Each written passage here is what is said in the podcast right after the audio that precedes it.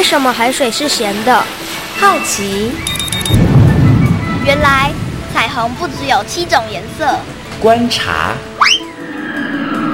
我对于气候变迁的议题很感兴趣，想要多多了解。探索。我想发明一种可以让我自动上课的机器人。创意。小发现，小发现，小发现，小发现，小发现，小发现，大科学。小猪姐姐制作主持。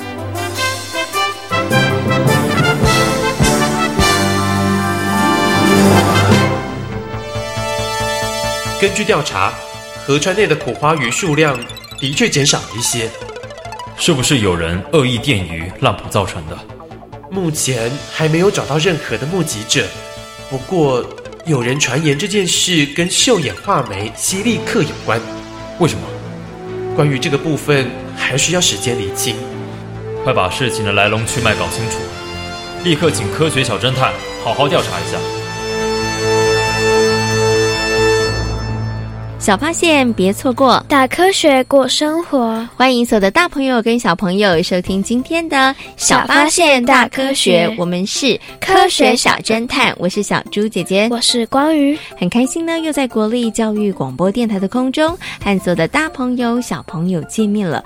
哇，刚刚在我们的案发现场里头呢，听到了一个非常诡谲的案情哦。在案情里头呢，我们听到了烟苦花鱼。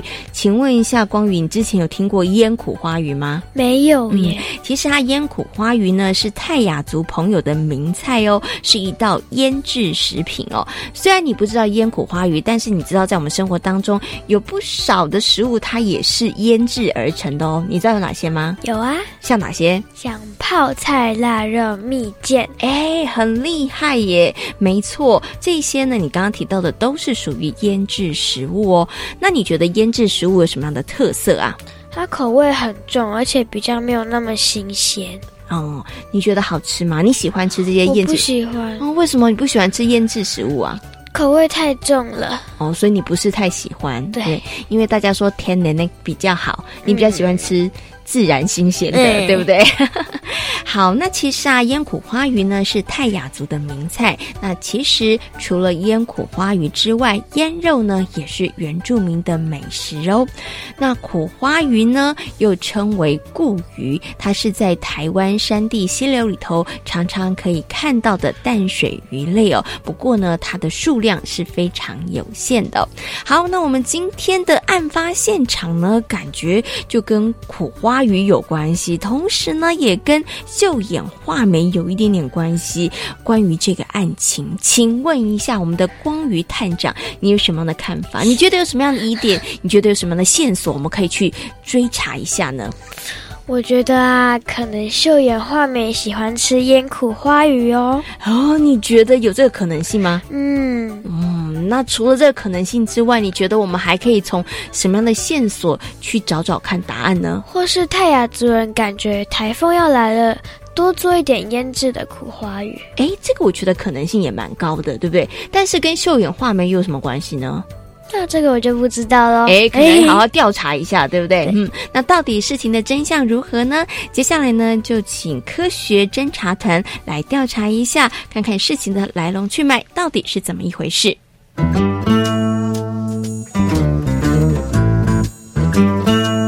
有问题我调查，追答案一级棒。科学侦查团。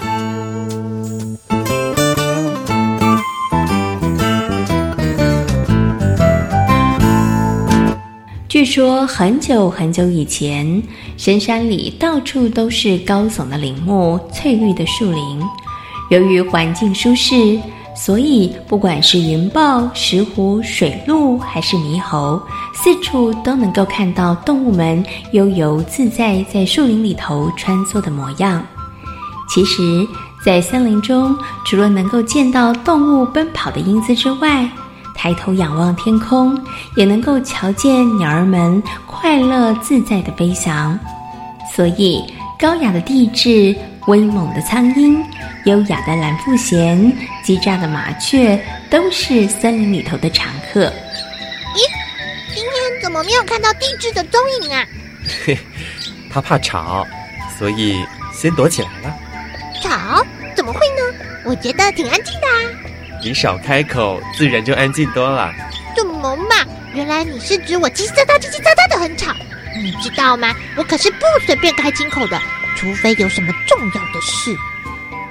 虽然动物们偶尔会吵吵架，但是大部分的时间都是嬉戏玩乐过日子。一个阳光普照的好日子，鸟儿们聚在一起，快乐的引吭高歌。突然，有只鸟儿打断了欢唱的旋律，它开口说：“到底我们之中谁是最聪明的鸟啊？”“当然是我啊，蓝腹鹇。大家不是常常都说我很优雅吗？”“我觉得我才聪明。”“喂，你们两个人都别吵了。我想我才是最聪明的鸟儿吧。”本来欢唱的气氛，因为这个问题变得剑拔弩张。为了谁是最聪明的鸟儿，大家争得脸红脖子粗。最后，大家决定利用竞赛的方式，找出最有智慧的鸟儿。哼，你们都看到岩壁上的那块大石头了吧？如果谁能把那块石头推到溪谷里，那么它就是最聪明的鸟。鸟儿们都认为这是一个公平的方法。于是大家争先恐后，想试试看自己的能力。首先登场的是山雉鸡。这件事很容易的，我一定是最聪明的鸟儿。山雉鸡拖着长尾巴，意气风发地走到巨石旁边。它一会儿走到右边，一会儿走到左边。这颗石头远比它想象的大得多。要如何能够让这颗石头滑到溪谷下呢？嗯，现在到底该怎么做呢？沉静了好一会儿，山雉鸡实在想不出什么好办法，所以他决定放弃挑战这项不可能的任务。接着轮到了苍鹰上场，一向给人凶猛、力大印象的苍鹰，不少鸟儿们都看好它。他狂叫了一声之后，使出了全身的气力，用力的挥动翅膀。本来稳如泰山的巨石，居然出现了小小的晃动。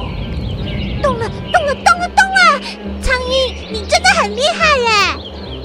看到自己引起的一阵骚动，苍鹰心中非常的得意。不过，没想到接下来，不管他再怎么努力，巨石还是只是小小的晃动，根本无法滚到溪里。看来苍鹰也失败了。虽然一连两名挑战者都挑战失败，不过还有许多鸟儿跃跃欲试，因为大家都深信自己应该就是那只最有智慧、最聪明的鸟儿。看我的厉害！嗯有鸟儿双颊鼓满了气，拼命地朝着巨石吹气；也有鸟儿扯开喉咙，放声歌唱。但巨石仍然好好的伫立在那里。最后轮到一只长得非常不起眼的小鸟，它的名字叫做西利克，它是一只绣眼画眉。哟，让我来试试吧。你这怎么可能啊？我看你呀。不要自不量力啦！许多身形庞大的鸟儿都没办法让巨石滚到溪边了，你怎么会有办法？没错，我看你呀、啊，就自动放弃吧。也许我能让巨石滚到溪里哦。听到西利克的话，许多鸟儿都笑得东倒西歪，他们觉得西利克根本就是不自量力。不过，不论是嘲笑或是轻蔑的眼神，都没有办法动摇希利克挑战的决心。希利克奋力地拍动翅膀，飞越过大巨石，然后从高处以极快的速度向下俯冲，同时他的嘴里不停地发出悦耳的吱吱吱的叫声。啊，他疯了吗？这么一撞，不是以卵击石？我看啊，巨石没滚动，它早就粉身碎骨了。一旁的鸟儿看到希利克的行为，都忍不住大声叫起来。就在这个时候，不可思议的事发生了，那颗巨石居然滚动了，而且就这么轰隆隆的一路滚到了溪谷里。啊，真是太神奇了！怎么会这样呢？我想，西利克一定是天神派来的鸟，否则他怎么可能可以让巨石滚动？他一定是最聪明的鸟儿，要不然巨石怎么会动呢？就这样，鸟儿们一致推派西利克是最聪明的鸟。当这个消息被泰雅族的祖先们知道之后，他们深信聪明的希利克一定也能够帮助人们解决生活中的困难。今天要不要出门耕种呢？我看还是不用吧。为什么？我刚刚听到希利克的叫声是不吉利的预兆，所以我看今天还是别行动了。当希利克鸟的叫声出现不吉利的预兆，还执意行动的话，可能会遭遇到厄运。所以之后，泰雅族的族人们，不论是出门打猎、办结婚喜事，甚至是耕种，都要先听听希利克的叫声。他们可以从希利克的叫声的次数以及方位来判断，是不是能够按照计划行事。也正因为如此，希利克就成为了泰雅族人信赖以及爱护的鸟儿。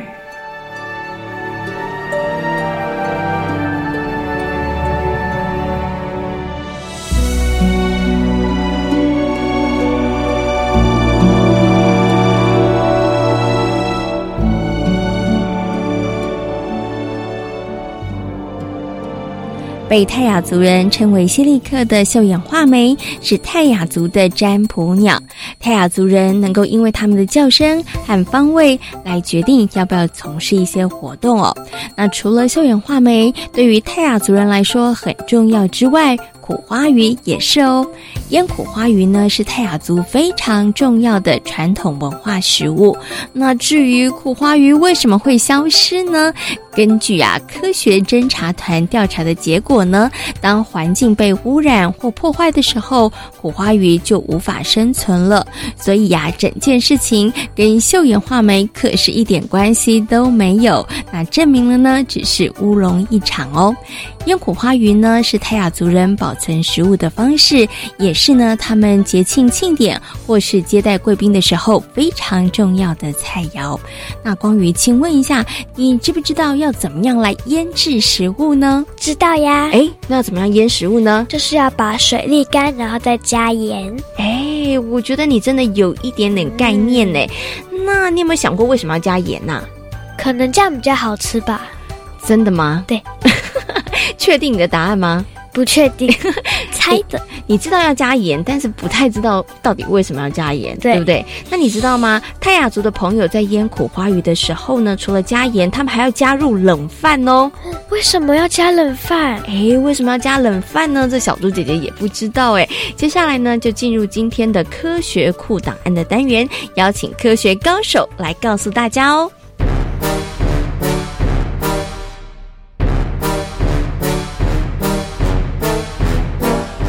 科学库档案。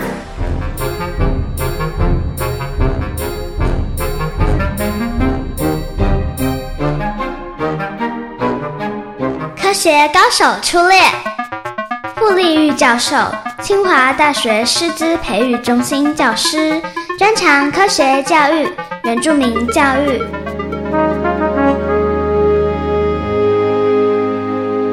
在今天科学库档案的单元当中呢，很高兴的为所有的大朋友跟小朋友呢，邀请到了傅立玉老师呢来到空中哦，跟所有的大朋友小朋友呢，好好来介绍呢我们泰雅族朋友的名菜，就是腌苦花鱼。那首先呢，先跟我们的傅老师问声好，Hello，老师您好。哎，小猪姐姐好，各位小朋友好。是，哎，老师有吃过腌苦花鱼吗？哦，我要流口水了，因为太太美味了。是啊，呃，苦花鱼是我们呃泰雅族啊。我们叫它叫呃打马面，嗯哼。啊，呃呃，就说腌苦花也叫打马面，嗯哼，它是非常美味的食物，而且都是在有庆典的时候，呃，我们就会开始那样呃，就是腌苦花鱼。这样是哦，OK，好，其实啊，苦花鱼就是固鱼，对不对？然后它大概生长的环境是在什么地方啊？呃，它必须在非常非常干净的水里面，嗯，还有温度呢，必须是低温的。啊，它才能够活下来哦，所以它其实是对一个呃生活环境非常非常要求的一个物种，就是了。对，所以如果一个地方苦花鱼可以生存下来的话，就表示那个地方的水是很干净的。是，嗯，OK，好。所以呢，我想接下来请傅老师跟大家来谈谈腌苦花鱼到底怎么腌。很多小朋友可能跟小猪姐姐一样说：“哦，我知道腌东西就是要加很多很多的盐巴就可以腌了。”可是腌苦花鱼就真的只要涂盐巴就好了吗？一开始是要是。啊、呃，我们把新鲜的苦花鱼啊、呃、拿回来之后，那么我们会先用盐巴腌个一两天，嗯，那要注意哦，每半天要去把这个鱼呢呃翻动一下，让这个盐呢可以渗透到鱼的身体里面。啊。接着呢，把腌过这个盐巴的鱼呢跟打的松松的那种冷饭，猪油要冷饭哦。嗯，那么这时候呢，我们把冷饭呢跟这个腌好的鱼呢，就用盐啊把它混在一起。然后如果不够咸的话，可以再放一些盐巴下去。嗯哼，那混在一起之后呢，接着呢，我们把这个鱼呢再放到那个罐子里面，一个容器里面。那先铺一层饭，嗯，然后再把鱼拿出来，再排好，放在饭上面。接着呢，再放一层的饭，是，然后呢，再放一层的鱼。注意哦，要整整齐齐的排好，而且呢，排好呢要压一下，要压紧，是，不可以让空气呢跑进去。尽量，当然不可能说都没有。嗯，哎，压紧的目的就是让里面的空气呢可以把它减少了，嗯，哎，减少它。到最后呢，呃，罐子呢要把它盖好，嗯，封得紧紧的。那么放放置呢一段时间这样子，那就。可以吃苦花鱼了，腌苦花鱼。哦、那如通常呢，在夏天的话呢，大概呃一两个礼拜呢，这个苦花鱼啊，腌好的苦花鱼就可以吃了。嗯、可是如果是在冬天的话呢，呃，温度比较低，可能就要要呃腌久一点。是。那、另外呢，就是说有时候呢。呃，老人家呢牙齿比较不好，我们会不要腌那么久，因为腌久了，那鱼的肉呢会变得比较硬。嗯啊，年轻人呢喜欢吃比较有口感的话，的是哎，像我们小朋友的话，想吃比较硬一点的话，就可以把它腌的久一点。哦，就是腌久的话呢，它就比较有嚼劲。哎、那如果呢要吃比较这个柔软一点的话，可能就是哎差不多熟成的时间可以了，就 OK 了哦。看状况、是，所以呢，刚刚呢，傅老师跟大家讲了，哎。我们的泰雅族朋友是如何来腌苦花鱼的？有两个很重要，一个是盐，一个就是冷饭，嗯、其实蛮重要的。千万不要用刚煮好的饭啊、哦！为什么不要用刚煮好的饭？就是因为呢，热的饭它其实有水汽，对不对？哈，嗯，OK。那想请问一下老师哦，其实啊，我们刚刚有提到盐，对不对？好像在好多东西的腌制上面都会需要用到盐这项物品。嗯、为什么腌东西的时候一定要用盐呢？比如说用用。苦花鱼当例子好了，嗯，鱼的表面呢，我们抹了盐之后，那么这时候呢，鱼皮肤外面的盐的浓度比较高，嗯，那鱼的身体里面它的盐的浓度比较低，是，那这时候会产生我们在科学上叫做渗透压，嗯。啊，于是呢，外面的盐分比较多，那这时候呢，它的那个呃盐呢就会渗透到。鱼的身体里面，嗯，那这样渗透进去之后呢，可以让鱼呢可以保存的比较久。是，所以呢，为什么会涂满这个盐？其实就是造成这个渗透压的效果，然后盐可以深入到这个物体的里面，嗯、然后可以进行比较好的保存。哈，那老师刚刚有提到会放这个冷饭呐、啊，对，那、嗯、我们也知道在这个呃腌苦花园的程序里头放冷饭很重要，而且一定要放冷的，对不对？但是可以不要放吗？嗯，好问题。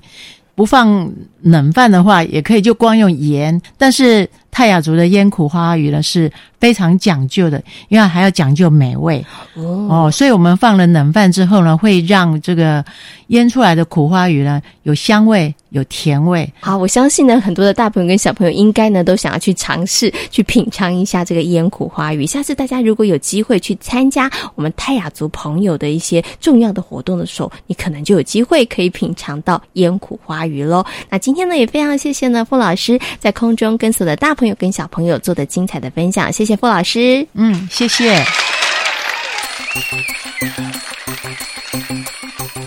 哦，原来啊，这就是事情的真相哦。那腌苦花云呢，其实啊是泰雅族朋友保存食物的一个好方式哦。当没有办法出门狩猎的时候呢，当然只能吃在家里面已经准备好的这些腌制食物哦。那早期没有冰箱的时候呢，腌制就是一个保存食物的好方法哦。那光宇，你知道有哪一些保存食物的方法吗？急速冷冻制成罐头，也可以腌制。哇，你很厉害！刚刚有很认真仔细听，对不对？对 在我们今天的科学库档案里头呢，就跟大家好好介绍了腌制食物的方法哦。它的确呢，也是一个保存食物的好方式哦。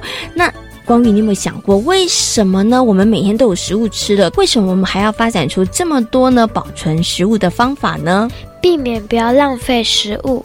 也避免以后呢没有东西可以吃，对不对？对，嗯，其实啊，现在呢，虽然大家呢每一天吃的东西都不缺乏，但是呢，地球全球呢是有粮食危机的，有些地方真的很可怜，他们都吃不饱哦。那除了有粮食危机之外呢，也有浪费粮食还有剩食的问题哦。请问一下光宇，你觉得剩食的问题应该怎么样来解决呢？把多余的食物送给没有食物吃的人，诶，这个方法挺不错的，嗯，或者是把盛产的食物拿去腌制或制成罐头，诶，这样可以保存的比较久，对不对？诶，我觉得呢，光鱼想的方法都挺好的哦。那除了光鱼刚刚讲的这些方法之外，我们还能够怎么做呢？接下来呢，一起来听听看今天的科学生活，Follow me，来跟大家分享哦。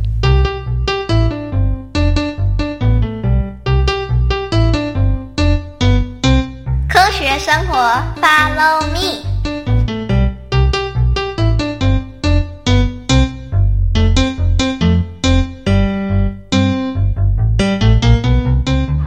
两个面包加热狗，还有一杯红茶。我觉得最近气氛有点怪。嗯，许芳林好像在执行什么秘密计划。你们两个人都被问了吗？当然。张政委，你也有吗？嗯，他昨天问我了。真奇怪，许芳玲为什么要问大家这么多有关食物的问题？会不会他想从那些东西推测大家的体重？真的吗？那我的秘密不就公开了？不可能吧？他为什么要调查大家的体重？有一些人一看就知道过瘦或过重啊。我觉得这个可能性不高。那你们觉得许芳玲为什么要做这些调查？啊，我知道了，他想知道哪些食物最受小朋友喜欢。这个可能性也不高吧？这种问题直接问就好了，干嘛搞得神神秘秘的？哎呀，到底许芳玲在进行什么秘密计划？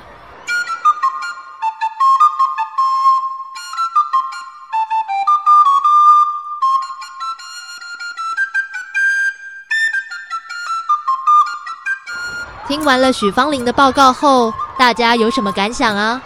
吃太多的食物会对身体造成负担，也会无形中形成太多浪费。我觉得我应该好好改变自己的饮食习惯。我们的确在日常生活中浪费了太多粮食。根据联合国统计，全球将近百分之四十的食物都是浪费掉的。台湾每年因未拆封放到过期或卖相不佳而遭到丢弃的食品高达三万多公吨，哇，也太多了吧！所以大家要好好重视剩食的问题。我知道该怎么做，就是少吃，不要暴饮暴食，也不要买过多的食物。王超明的建议很好哦。可是如果大家吃太少，农夫果农种植的作物没办法消化。那也有可能变成剩食啊！可以把那些生产过剩的食物加工制成罐头或腌制保存。没错，以前的人为了让食物能保存，避免日后饿肚子，所以会腌制食品。像原住民朋友会腌肉、腌苦花鱼。但现在的情况并不是没东西吃，而是东西太多，为了避免东西腐败。因此也会做成罐头或腌制，但吃太多的罐头或腌制品对身体也不好吧？没错，所以最根本的解决方法就是大家吃适量的食物。当大家需求量没这么高时，自然食物的生产者就会减少生产量。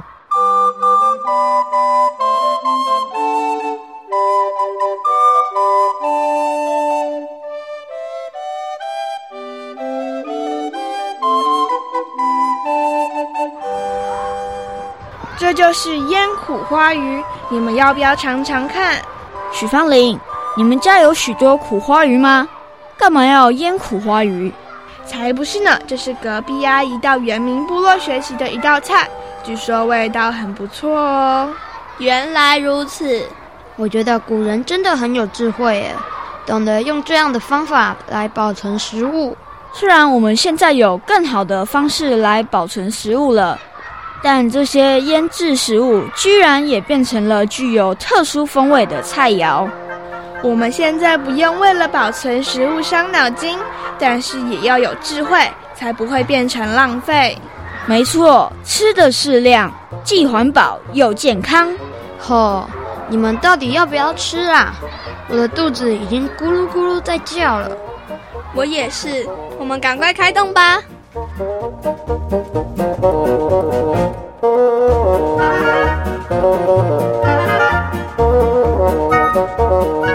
在今天小发现大科学的节目当中，跟所有的大朋友、小朋友讨论到的主题就是泰雅族的腌苦花鱼。嗯，腌苦花鱼呢是泰雅族的名菜哦。其实除了腌苦花鱼之外呢，我们的原住民朋友也会腌肉哦。请问他们为什么要腌肉？为什么要腌苦花鱼呢？保存食物，哎，避免以后没有东西可以吃，对不对？那其实，在腌制的过程当中，有一个非常重要的灵魂角色，那是什么东西呢？盐，哎，盐非常的重要哦。那另外呢，泰雅族的朋友在腌苦花鱼的过程当中，除了要加盐之外，还要加一个东西，那就是冷饭。嗯，没错。